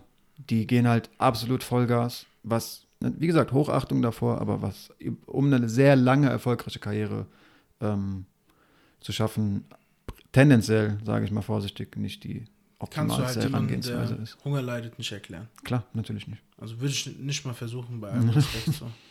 Ja. ja, auf keinen Fall, natürlich nicht. Aber ja, das vielleicht noch dazu. Also muss man auch alles immer mit aus, aus zwei Blickwinkeln betrachten. Du hattest noch ein, zwei Kampfsportarten, oder nicht? Ja, gibt ja noch etliche. Also ähm, in Asien gibt es natürlich äh, ganz andere noch Stand-Kampfsportarten. Also gibt es halt, wie gesagt, Kung Fu ist so das, das älteste aus China. Es gibt noch Karate, das kennen natürlich auch ganz viele Leute. Ähm, ist auch in China entstanden, aber wurde dann in Japan irgendwie fortgeführt. Mhm. Ähm, äh, heißt, Da gab es ja auch einen jahrelangen Streit, ne? Die Karate, also die Japaner meinten, Kung Fu gehört uns, die Chinesen meinten, Kung Fu gehört uns. Echt? Ja, ja, es gibt etliche Filme auch darüber. Sehr interessant. Ja, ich habe auch irgendwie gehört, dass Karate eigentlich Weg, irgendwie Weg der chinesischen Hand heißt. Und in Okay. Japan haben die das Weg der offenen Hand einfach übersetzt, weil die keinen Bock hatten, dass es chinesisch heißt. ähm, ja, ist da entstanden, er hat echt eine spannende Geschichte. Also ist da entstanden, weil es irgendwie Aufstände gab, politische, was auch, also irgendwie Bürgeraufstände. Keine Ahnung, was die bedingt waren, um ganz ehrlich zu sein. Ähm, und weil es so viele Aufstände gab, gab es ein Waffenverbot, ein offizielles, das halt auch gewalttätig dann auch durchgesetzt wurde. Also Mhm. die wurden wirklich dann auch, dann gab es irgendwie, also nicht, anfangs durfst du keine Waffen tragen, dann durfst du nicht mal Waffen besitzen, dann wurden die wirklich abgenommen und kein Mensch hatte nur ein Schwert und so. Ähm, aber dadurch, dass dieses, dieses Gesetz durch Waffen durchgesetzt wurde, ähm, hat man halt überlegt, wie man sich, wie man sich verteidigt. Ohne Waffen. Genau. Und hat dann den Weg der offenen Hand, was übersetzt Karate heißt, äh, entwickelt. Dann wurde irgendwann auch das verboten. Karate selbst war verboten. Ja, und Krass. wurde dann halt, ich glaube sogar bis zum 19. Jahrhundert halt so in geheimen Hallen Mhm. Unter versteckt, also unter Deckmantel äh, gelehrt. Und das macht halt die Sache irgendwie so ein bisschen mystisch, irgendwie ein bisschen Ja, geheimnis, wenn man sich überlegt, so in der, in der dunkel abgedunkelten Scheune, hoffentlich erwischt uns keiner, bringe ich dir jetzt die Kampfsportart überhaupt bei. Ich stelle mir bei asiatischen Kampfsportarten eh immer so einen alten kleinen Mann vor mit so einem langen Bart. Ja, ja. grauen Haaren. Hat was. Ich mag das sehr, muss ich wirklich zugeben. Buckel und so, ja.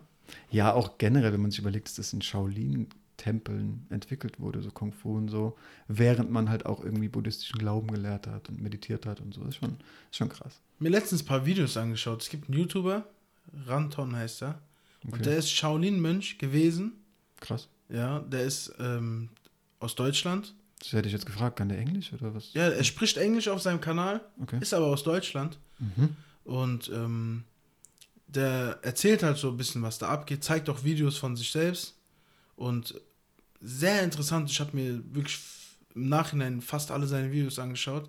Mhm. Und es gibt halt auch ein Video, wo der zeigt, was Michael J. White so von Shaolin hält. Der hält nicht viel von denen. Okay. Also Michael J. White sagt halt, ich denke, Michael, ja, Michael J. White ist ein Schauspieler, der in Martial Arts Filmen spielt, Mhm. selber auch Kampfsportler ist. Mhm. Ähm, bin mir gar nicht genau sicher. Ich glaube, Kung Fu, Kickboxen, Thai-Boxen, da hat er alles hinter sich. Also. Mhm. Und ähm, der sagt halt, diese Shaolins, die es heute gibt, sind alle fake. Das ist so seine Aussage.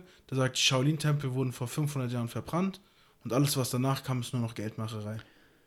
Ja, wenn man das halt so aufbaut, dass das irgendwie noch die Tempellehre ist. Aber also das, was sie entwickelt haben, das Kung Fu in seinen unterschiedlichsten Arten, natürlich besteht es bis heute. Und hat halt 100%. etliche an, andere Kampfsportarten, wie gesagt, geformt. So die, Also dieser YouTuber selber gibt ihm ein paar Punkten recht. Der sagt, ja klar, es wurde viel verbrannt, mhm, es ist viel verloren gegangen, aber das heißt doch nicht, dass wir fake sind. natürlich nicht. Also wir haben nur Sachen dazu entwickelt, heißt ja aber auch nicht, dass es nicht passiert wäre, wenn die Tempel nicht verbrannt wären. Guter Punkt. Ja. Wie heißt der? Kannst du vielleicht nochmal. Ranton, R-A-N-T-O-N. genau. Schau ich mir auch mal an. Ja, also der macht mittlerweile viel Gaming und so, aber Okay. ja, der hat, auch, Shaolin, der der hat auch erzählt, so nach meinem Training bin ich immer reingegangen und habe gezockt so am Laptop. Schon krass. Aber ja, seine älteren Videos, interessant, wenn ihr daran Interesse habt, schaut mal rein. Also ich kann mir natürlich vorstellen, dass das irgendwo so ein bisschen diese, wenn man daraus ein Show-Event, ich war sogar mal mit meinem Vater auf Ich so einer. Shaolin-Show irgendwie, wenn man daraus so eine Show macht, dann kann ich es mir vorstellen, dass es fake ist. Also im Karate ist halt auch dieses, dieses Abhärten der Hand so präsent und dann gibt es ja dieses, was bestimmt jeder mal in irgendeinem Film gesehen hat, dieses Bretter und Ziegel zer zerschlagen. Das gibt es halt auch im Kung Fu und wenn da irgendein Brett angesägt ist, damit es eindrucksvoller aussieht, ja, kann man sagen, das ist fake, aber Ne, Showgeschäft ähm, bringt halt sowas mit sich, leider Gottes. Ja, ist ja auch halb so wild für mich. Also ich reg mich über sowas nicht so auf, muss ich sagen. Gibt's Schlimmeres?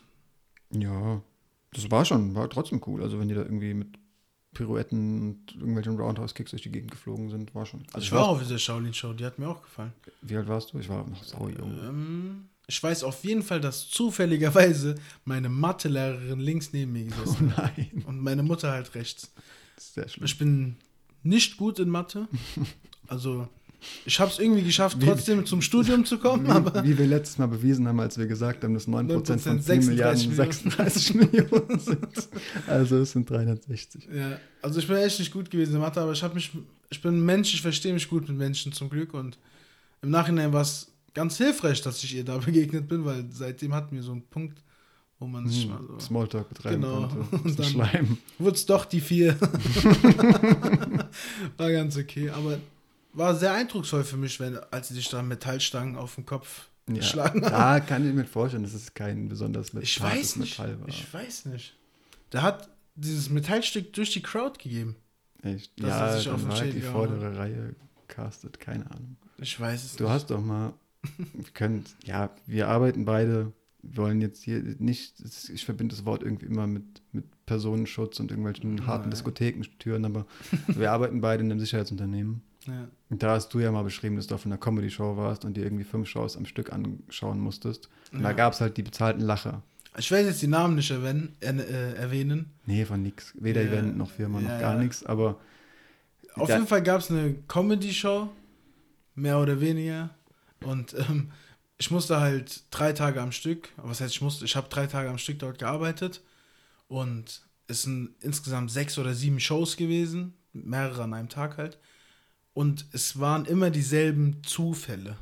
Ja, immer derselbe. Reinrufer, immer dasselbe T-Shirt, das auf einmal da gesessen hat. Immer dieselben zu, ja, Ja, und dann kann ich mir halt auch vorstellen, deswegen habe ich als angefangen, das ja Thema, dass die erste da- Reihe gecastet war. Ja, klar kann sein. Ich war ein bisschen enttäuscht, muss ich sagen. Immer diese Reinrufe auf Comedy-Shows, das war schon. Ich hätte auch das Verlangen gehabt, da selbst reinzurufen, einfach nur um mal so einen X-Faktor reinzubringen und gucken, zu gucken, wie souverän dieser Comedian ist. Ja. Ähm, naja, wie auch immer, ja, Fake hin oder her, es ist, es ist eine wahnsinnig effektive Kampfsportart entwickelt worden. Ja. Ähm, hat große Geschichte. Und Karate ist halt auch schon nochmal so ein bisschen anders. Also Muay Thai habe ich ja beschrieben, da geht es halt wirklich drum. Ich bin der Härtere, komm ran, ich verteile die heftigeren Tritte und bin schneller mit meinen Ellenbogen und im Clinch irgendwie krasser. Im Karate geht es viel drum, nicht getroffen werden. Also ist ja auch klar, wenn man entwickelt, äh, sich irgendwie gegen jemanden mit einem Schwert durchzusetzen, dass man da keinen Bock hat, irgendwie Nehmerqualitäten zu entwickeln, dann will man halt nicht getroffen Gib mir dein Schwert. Ich nimm's. Aber ähm, ja, ist schon immer so ein anderer Grundansatz. Also es gibt auch ja eins, zwei Leute, die wirklich sich auf die Fahne schreien im MMA jetzt in der UFC, die sagen, ich komme aus dem Karate. Also es gibt einmal der berühmteste Steven Thompson. Stephen Thompson, genau. Dann gibt es noch äh, Michelle Watterson, Die Karate Hardy. Genau, Kampfname Karate Hottie. Mhm. Die haben, ja, vielleicht so weiß das, vielleicht weiß das jemand nicht. Äh, jeder Kämpfer trägt halt irgendwie noch so einen Kampfnamen, so einen Spitznamen, der auch im Ring dann irgendwie groß angepriesen wird. Ja. Ähm, Manche haben eine ganz lustige Geschichte. auf jeden Fall. Ähm, Kommen wir irgendwann zu, wenn wir über die verschiedenen Kämpfe reden. Genau. Und die beiden zeigen halt, dass Karate schon auch wirklich Fuß fassen kann im MMA. Also, Kommt George St. Pierre nicht auch aus dem Karate? genau, doch, der auch. Ja. Auch, ja, hatten wir so auch schon letztes Mal erwähnt. Auch eine der größten Legenden, die der Sport je hervorgebracht hat. Ja. Ähm, hatten wir gesagt, weil Nasrat mit ihm trainieren durfte. Ja. Ähm, hat Vor- und Nachteile, auch das muss irgendwo angepasst werden. Also Karate hat auch, sogar habe ich äh, gelesen, so ein paar Hebel und Würgegriffe sogar. Werden halt nicht wirklich gelehrt. Und es gab halt dann damals, als es entstanden ist, auch wirklich, da ging es darum, tödliche Techniken zu entwickeln. Also wahrscheinlich waren es dann irgendwie Schläge auf den Kehlkopf oder so. Das ist natürlich alles auf sportlicher Basis nicht präsent. Zum Mm. Glück. Ja. Ähm, aber also vor allem müssen die Karatekämpfer natürlich ähm, Ringen trainieren. Was halt auch so eine Sache ist, also ich hatte ja eben im Boxen gesagt, dass man so ein bisschen versetzt steht. Ein Karatekämpfer steht sehr, sehr versetzt. Der steht fast seitlich zum Gegner. Und das bringt halt Vor- und Nachteile. Also der ist halt irgendwie schneller am Hin- und Her springen und kann in der Regel sehr gut Distanzen überbrücken. Aber Dafür sein, kann man sein Bein viel besser greifen. Genau, sein vorderes Bein kann viel leichter getreten werden oder halt, wie wir es eben beschrieben haben, mit dem Single Leg viel leichter irgendwie mal gegriffen werden. Ja. Das ist halt, ja, eine Abwägungssache. Ne? Auch da wieder Stilfrage, wie sehr kann man da irgendwie adaptieren. Ähm, es vielleicht schaffen, seine, seine Karate-Fähigkeiten auch durchzusetzen, obwohl man nicht ganz so versetzt steht. Ähm, ja, das vielleicht noch dazu. Mm, Es gibt noch das Taekwondo, das könnten wir auch vielleicht erwähnen. Das auch stehen sehr, sehr se- seitlich. Die stehen, glaube ich, noch seitlicher als die Karatekämpfer. Also die stehen ja komplett seitlich. fast schon am Rücken zum Gegner. Ja, ja. Gerade auch wegen diesen Drehbewegungen, ne? Genau. Taekwondo ist ja bestimmt auch nützlich. Ähm, gibt auch Leute, die aus dem Taekwondo kommen. Es gab sogar auf der ersten UFC auch einen, der aus dem Taekwondo kam. Der hat, hat glaube ich, seinen ersten Kampf halt direkt verloren. Ich wüsste jetzt nicht gegen wen. Ähm, Taekwondo ist halt sehr, sehr trittlastig. Die haben nicht wirklich effektiv geschlagene Hände. Die schlagen sich auch nur zum Körper, glaube ich. Ähm, haben halt ganz akrobatische Drehkicks und fliegen durch die Luft und haben wirklich super flinke Tritte. Also ich würde Taekwondo gerne können, aber auch eher so zur Schau einfach. Ja, So, guck mal, was ich kann und ja, dann es sieht dreimal halt durch die Gegend Das hüpfen. sieht einfach saugeil aus. Ja. Bringen wir es auf den Punkt, ja. Ähm, ist halt eine Sache im Taekwondo, also das vielleicht auch noch zum Karate. Beim Karate gibt es halt auch dieses Vollkontakt-Karate und dieses, was ist das Gegenteil, Halbkontakt? Also es gibt halt Karate auf jeden Fall das. Ähm, Combat Karate nennt man das sogar, glaube ich auch. Ja, das ist ja Vollkontakt, oder? Ja, meine ich ja. Ich meine so. Vollkontakt Combat. Okay. Also es gibt Karate, wo man sich wirklich vor die Brust schlägt und vor den Kopf äh, haut und so. Aber es gibt halt auch Karate, wo es darum geht, irgendwie halbe Kraft. Das ist, geht eher um Punkte. Und das ist halt vor allem, vor allem im Taekwondo so. Da arbeitest du halt, sage ich mal, wie im Fechten. Nach, also da geht es um Treffer. Und wenn ich dich halt, ich untertreibe jetzt mal mit, meiner, mit meinem großen C an der Brust angetippt habe, habe ich halt einen Punkt. Ob ich dir da voll vor den Brustkorb getreten habe oder nicht. Ja. Und das muss man dann natürlich irgendwie rüberbringen. Das ist halt schwierig, wenn man sich dann nur darauf eingestellt hat. Wahrscheinlich auch schulenabhängig. Aber wenn du halt in der, also sagen wir, du hast vor, irgendwann ins MMA überzugehen, gehst in eine Taekwondo-Schule und da geht es halt wirklich nur um Punkte, dann bist halt der Idiot, wenn du dann den Leuten wirklich vor den Brustkorb trittst, wirst halt direkt nach Hause geschickt. Oder lernst halt eine Sache, von der du weißt, eigentlich müsste ich halt noch 10 Zentimeter näher am Gegner sein, um da wirklich Kraft zu mobilisieren. Also ist, glaube ich, relativ schwierig. Ich finde aber auch bei diesen Kampfsportarten, die mit Punkten gewertet werden, wie Kung Fu und äh, Karate und Ist es beim Kung Fu auch auf Wettkampfbasis so? äh, ja, Kung Fu auf Okay. Wettkampfbasis auch mit Punkten. Ähm, weiß ich durch Flying Uwe. Okay. ähm, ja, dass man in diesen Kampfsportarten lernt, wenn du deinen Gegner triffst, zwei Schritte zurück und Punkt. Mhm. Im MMA, du triffst deinen Gegner und du musst hinterher, also du musst nicht hinterher, aber es, du merkst, okay, ich habe ihn gut getroffen, je- jetzt ist meine Chance. Ja, klar. Und das hast du als äh, Flying Uwe in, bei der GMC war, sehr oft gesehen, wo du dir dachtest, warum geht er nicht hinterher? Hm, Also das ist dann vielleicht, das ist ein Deutscher, der aus dem Kung Fu kommt. Genau. Das halt ist ein großer YouTuber mit viel Kampfsport-Hintergrund. Mhm. Mittlerweile auch ein großer Geschäftsmann. Das sowieso. Ich dachte gerade, du sagst großer MMA-Kämpfer, da hätte ich vielleicht noch. Also, ne, der kämpft in der GMC, der ist natürlich sehr groß, aber ähm, fast gerade Fuß auf der ganz großen Basis, auf der deutschen großen Basis. Genau. Fast der Fuß, sagen wir Und da hat, so. ähm, der reagiert selber auf seine Kämpfe und da meinte der auch selber, der sagt so, das ist so eine Sache vom Kung Fu. Da müsste ich mal hinterhergehen. Hm, aber es ist nicht so. Es ist einfach nicht in meinem Instinkt. Hm. Ja, da schließt sich ja wieder der Kreis. Über, ich Ja. weiß gar nicht, zu welcher Kampfsportart, aber man kann es ja auf fast jede ähm, ähm, ähm, beziehen. Man muss halt irgendwie lernen, es dann zu, drüber zu bringen und irgendwie ins MMA einzubringen. Was von diesen Kampfsportarten, die wir erwähnt haben, was ist so dein persönlicher Favorite? Hm, So, du müsstest- du-? Du müsstest jetzt dir eine Kampfsportart aussuchen, die du ausübst. Ich fange jetzt an oder ich kann die jetzt perfekt? So, ich werde so umprogrammiert und dann bin ich Profi da drin. Ja. Dann Ringen. Ringen? Sofort, sofort Ja, ich auch. Freistilringen. Ich auch. Krass.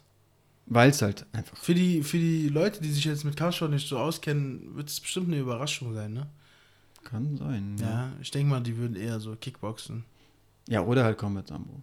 Ja. Oder ah, komm mit Samu. Nee, aber mein Favorite, also ich habe ja auch BJJ angefangen Mhm. und habe wahnsinnig Spaß daran gefunden. Also es war sehr amateurhaft neben meinem Studium. Ich hatte während Prüfungsphasen häufig nicht den Kopf frei und ähm, war auch da nicht auf einem Wettkampf, obwohl BJJ, also klar, da gibt es wohl auch vor allem so Schulen, die da berüchtigt für sind, wo irgendwie Assis trainieren, die dann wirklich durchziehen und die dann halt wirklich mal irgendwie den Fuß verdrehen und du dann lange heftige Verletzungen mit sich trägst. Aber in der Regel ähm, ist es halt eine Sache, aus der du verletzungsfrei rausgehst. Also, ne, die, wie gesagt, Bestenfalls, ja. die, die es echt auf, auf professioneller Basis machen, haben meistens richtig zerrissene Bänder und so, die sind mies verletzt. Aber um es mal so auf Hobbybasis auch, komm, lass mal auf den ersten Lehrgang gehen. Wir sind, stehen beide am Rekord von 0 zu 0. Dann ähm, ist es eigentlich häufig eine Sache, wo du, wo du, ähm, ja, wenn du dein Ende kennst und dann halt auch nicht zu viel Stolz hast und sagst, nee, ich, ich gebe hier nicht auf, ich versuche nochmal irgendwie rauszukommen und dir dann halt doch das, den Fuß verdrehen lässt, wo du dann, ähm, ohne dich kaputt zu machen, ähm, ja, mal die ersten Wettkämpfe bestreiten kannst. Aber ich habe selbst das nicht gemacht. Ähm, hatte aber trotzdem sehr, sehr großen Spaß und will das auf jeden Fall fort- fortführen, Okay. weil ich halt auch das Gefühl habe, dass der Sport voll komplex ist und dass es noch richtig viel zu lernen gibt. Mhm. Also im Boxen ist so eine Sache, ich habe angefangen und ich will beim besten Willen nicht sagen, ich war da gut drin. Ich habe gemerkt, der Gegner trifft mich härter, der trifft mich öfter, ich treffe ihn nicht, aber du hast instinktartig irgendwie dich weggedreht, irgendwie mal die Hände hochgerissen und geblockt und irgendwie mal zugeschlagen auf, ich will es auf keinen Fall auf Band gesehen haben, wie ich da teilweise wahrscheinlich um mich geschwungen habe, aber ne, also du kommst irgendwie drauf klar, einfach mal instinktartig zu boxen. Aber im BJJ habe ich gemerkt, ich weiß nicht, was die mit mir machen. Ja. Also sobald du da am Boden bist und der da auf dir rumkrabbelt und hier dein Bein festhält und da deinen Arm verdreht, ich habe, die haben mit mir gespielt. Du merkst erst, was passiert, wenn es soweit ist, ne? Ja. Und Ja. du peilst dann halt, vor allem wenn du dann so ein bisschen verstanden hast, was da abgeht, wenn du da ein paar Monate drin bist, wie, wie wenig ernst die dich am Anfang genommen haben. Also die hätten mich schon hundertmal zur Aufgabe zwingen können, aber dachten, na komm, lass den noch ein bisschen zappeln und mal Ja. seine Kraft verschwenden. Dann drehe ich mich mal nach da und guck mal, was er da macht. Und das ist ein Katz-und-Maus-Spiel, wirklich. Ja. Und ich war natürlich die Maus. So, ähm, also da gibt es noch viel zu lernen. Würde ich vielleicht sagen, sind wir, wenn, sind wir mal realistisch. Wir werden leider Gottes nicht mehr umprogrammiert, irgendwie wie, wie in den Matrix-Filmen. Und werden Sag nicht, niemals nie. wir werden nicht von heute auf morgen Ring-Profis. Vielleicht ziehe ich ja nächstes Jahr nach Dagestan und komme so in zehn Jahren zurück. viel Spaß dort. Schreib mir eine Postkarte. Werde ich machen. ähm, ja, also meine Lieblingssportart ist wahrscheinlich ähm, wirklich das Brazilian Jiu-Jitsu. Wenn wir es mal. Deine Lieblingssportart? Kampfsportart. Ja, okay. Von, also, was ich jetzt am liebsten in der Echtzeit in einem realistischen Szenario ausübe. Das habe ich ja gerade differenziert, als du mich gefragt hast. Ja, ja. Ja, ich habe mir wirklich mal auch überlegt, also ich habe vor kurzem wieder angefangen, MMA zu trainieren.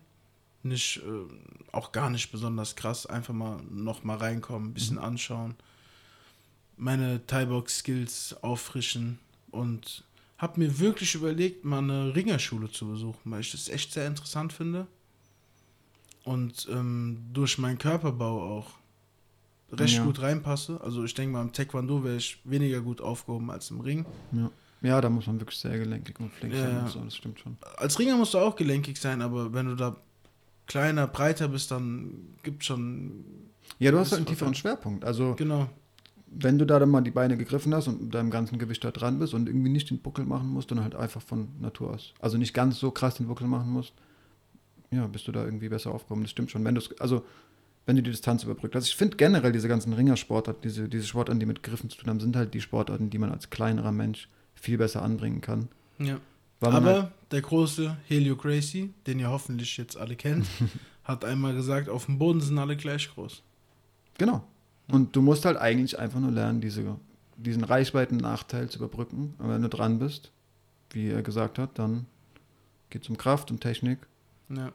Ja deswegen ist schon wirklich ist, äh, ist schon was dran, dass man da als kleines Kraftpaket gut ins Ringen passt.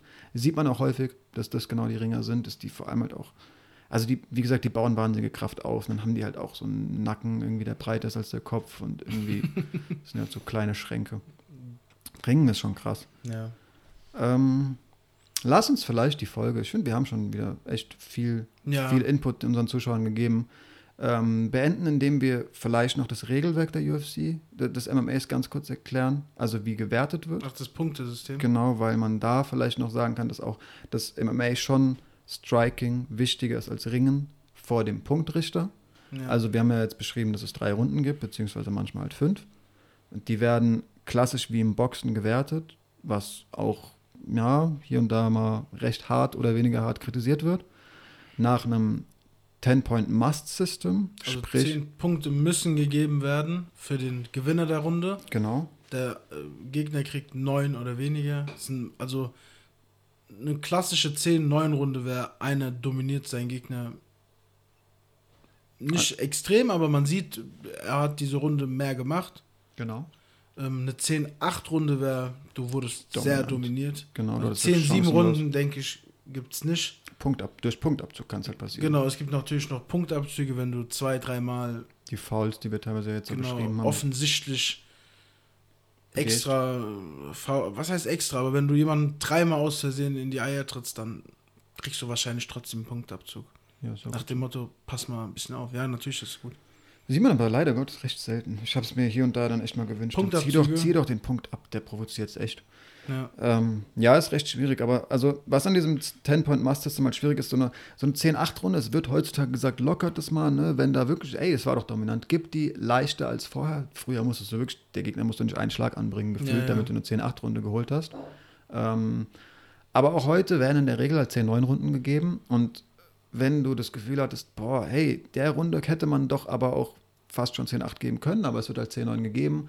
Die nächste Runde ist messerscharf dann muss halt trotzdem entschieden werden. Einer kriegt 10, einer kriegt 9 Punkte. Ja. Und da ist dann halt schwierig. Da denkt man sich doch, hey, die andere Runde war doch dominanter. Warum ist dann halt, warum steht es dann im, Unentschieden vielleicht 19-19, ja, genau. genau. Das ist halt recht schwierig. Aber das generell das Werten im MMA, also wer da der Bessere war, ist halt recht schwierig. Also es gibt halt als größtes, als größten Wertungspunkt, als ausschlaggebendsten das effektive Striking. Genau. Wie ähm, viel Schaden machst du mit deinen das Faust? Das ist das Ding, genau. Die Betonung liegt auf effektiv. Wir mhm. haben ja jetzt eben Sportarten angesprochen, die nach Punktesystemen gehen, wo es halt, ne, du hast mir, ich habe dir dreimal, was habe ich gesagt, mit dem Fuß sehr auf die Brust getippt, du mir einmal voll vor den Brustkorb getreten, steht aber 3-1. Ja. Und im MMA ist es halt so, hey, der hat ihm, wie gesagt, der hat viel heftiger zugetreten. Und der andere kann dem vielleicht zehn Jabs geben, die gestriffen haben.